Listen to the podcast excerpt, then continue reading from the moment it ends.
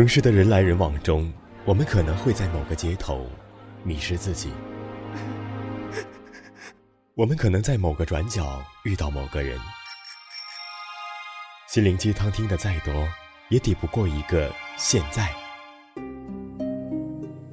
没有人知道归路在哪里，但是我们仍要坚强勇敢，笔直的走下去。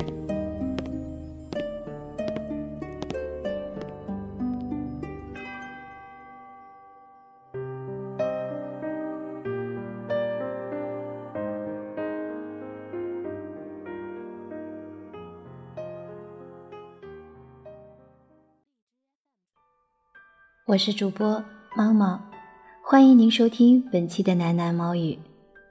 小耳朵们可下载电台的手机 APP《月上港湾》，收听更多精彩节目。今天要为大家分享的文章是作者风琼子的《有一种救赎违背初心》。接下来，请你戴上耳机，听我慢慢说。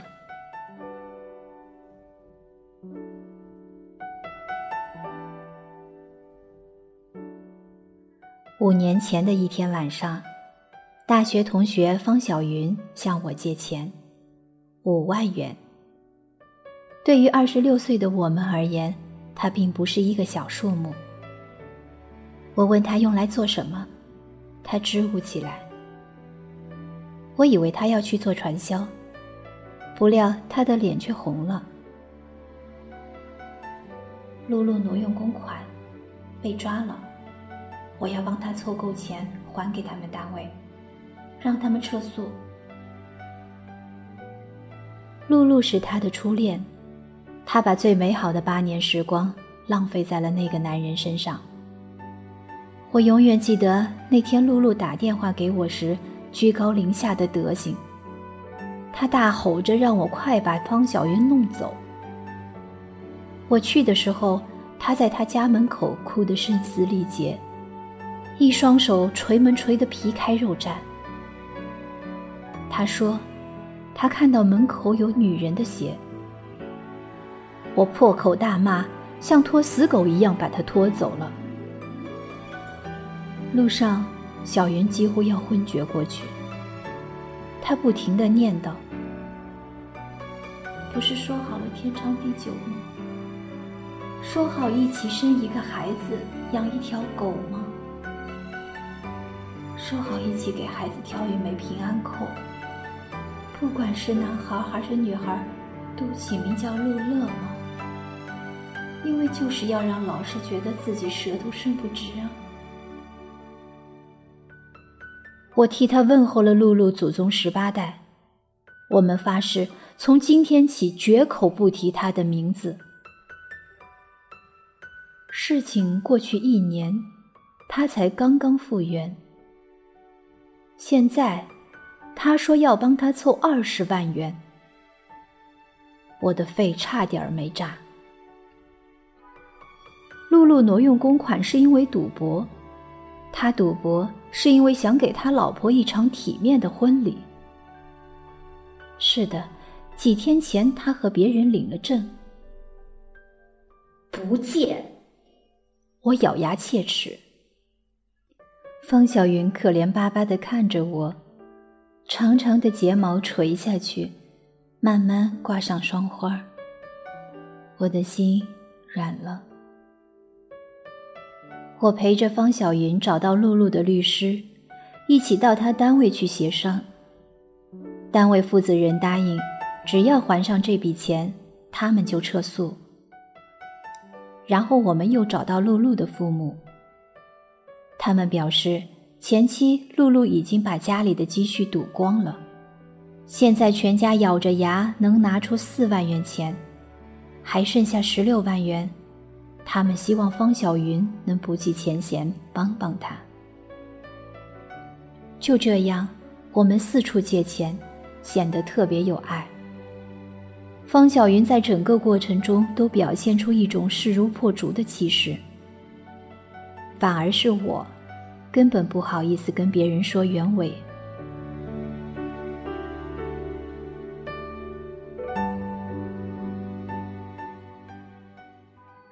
一个女人玩命的给，得到回报时感天动地，得不到回报时，往往会让旁人觉得贱。钱在半个月内凑够，我和方小云与露露的老婆见了一面。他老婆跟我们想象的不太一样，脸色蜡黄，不太说话。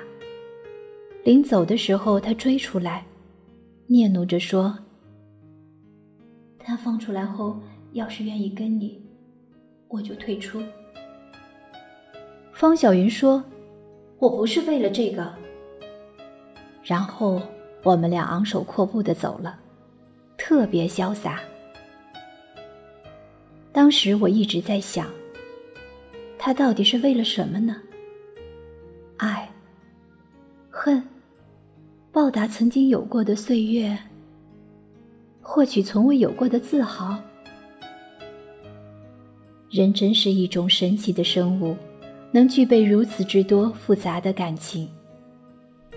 但是，我真的挺感动的。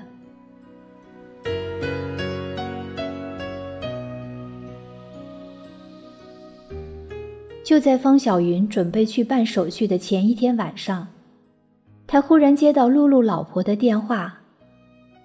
对方在电话里嚎啕大哭。他说，他之前患有红斑狼疮，一直瞒着露露。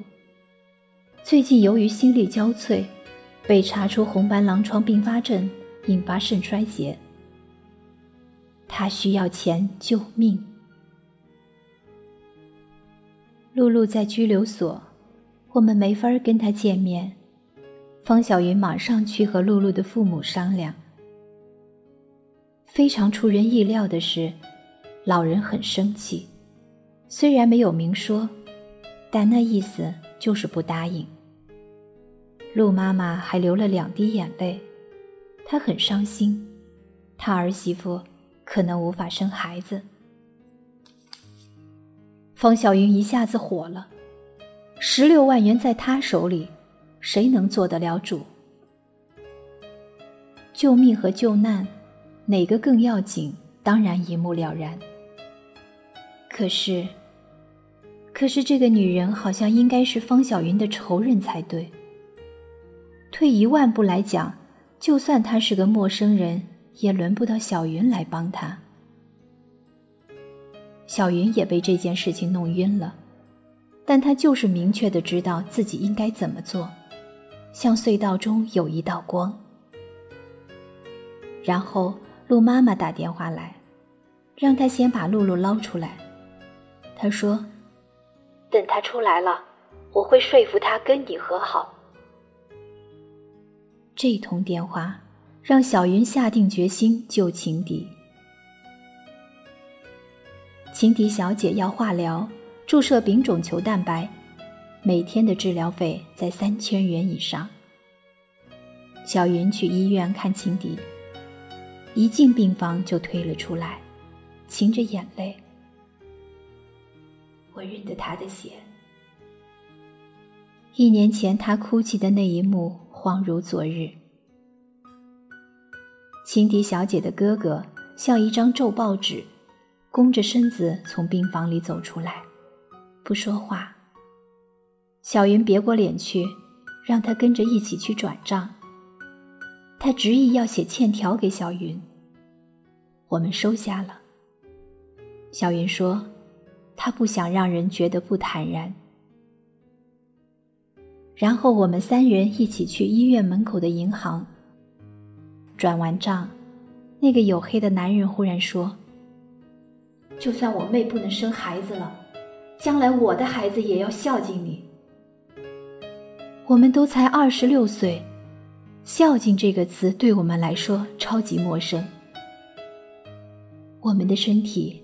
被他的朴实撞了一下，我忍了好久的眼泪，终于流下。生命高于一切，只有那一刻你才能体会，在生命面前，爱恨情仇都渺小的不值一提。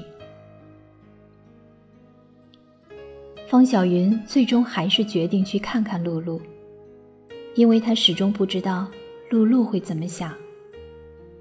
他有时候叨唠着：“似乎我欠他一句对不起。”想一想，又说：“我觉得更应该说对不起的是他。”说着说着，他会兀自笑起来。瑰丽的阳光铺在他家阳台明晃晃的瓷砖上。进入诉讼程序的时候，小云打电话给露露的律师。律师说，任何人都不能见他。小云问：“就不能想想办法吗？”律师叹了口气。再说，他也不想见你。我们当时就跳起来了，然后一句话也说不出来。前所未有的灰心发出一声巨响。律师顿了顿，说：“他感动的要死，没想到你会这么做。他替他老婆谢谢你，他觉得这辈子没法报答你。”所以没脸见你。他补充：“他是真诚的，他说他出狱后一定挣钱还给你，再也不可能去赌博了。”小云正在那儿，眼泪扑簌簌落下来。他说：“自己忽然想，不知道是不是每个人都会有这样的感觉。”经常不知道自己在忙些什么。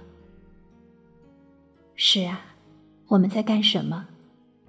我们经常走着走着就违背了自己的初衷。我有时也会茫然：为什么我们经过千万次选择的事件，到了最后，与我们最初的所想截然不同？可是，我们从来没有违背善良。这就够了。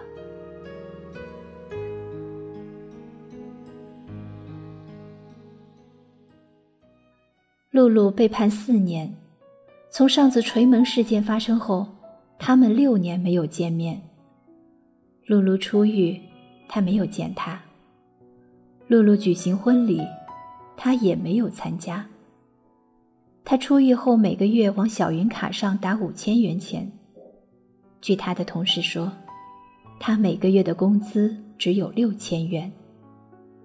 今年，他的妻子冒险怀孕，九月底，他们的孩子出生了，是一个男孩。小云挺着大肚子去看他的孩子，送了一枚平安扣。叫什么名字？小云问。卢乐。露露答得很腼腆。树影摇曳，一层漂亮的光晕落在小云脸上。他们没有说过多的话，甚至没有拥抱，一直笑。夫妻俩抱着孩子送小云到小区门口。那个阳光正好的下午，桂花香气馥郁，有蹦蹦跳跳的小孩子拿着月饼。比谁的更好吃？有美好的少年挂着 CD，踩着滑板从广场溜过去，青春无敌的样子。小云笑笑，看着他们，和他这一生最心爱的男子道别。你看，无论感情曾经多么残缺，结局一定归于平静宽广。如果不是，那它还不是结局。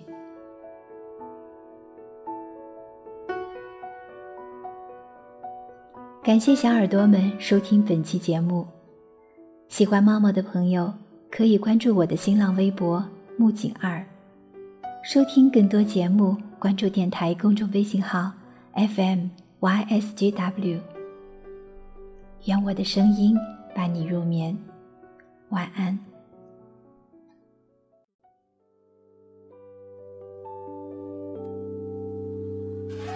在你身后，岁月的眼模糊淡忘爱的温柔，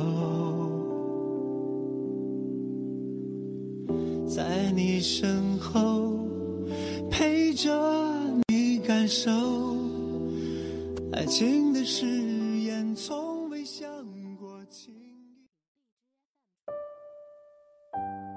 些歌，怀念遥远的过去，时间磕磕绊绊，不曾在你的生活中停留。你又指望这个世界上谁能真正懂你呢？今夜无眠，世界晚安，陌生人你好吗？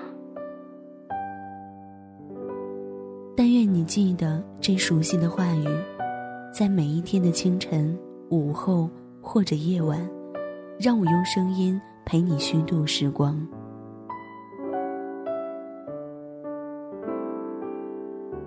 呼吁小耳朵们关注新浪微博“月上港湾微电台”，或者关注公众微信号 “FMYSJW”，支持点歌传情，也可以私信留下你的故事，说不定下一期就是你的节目。我们下次再见。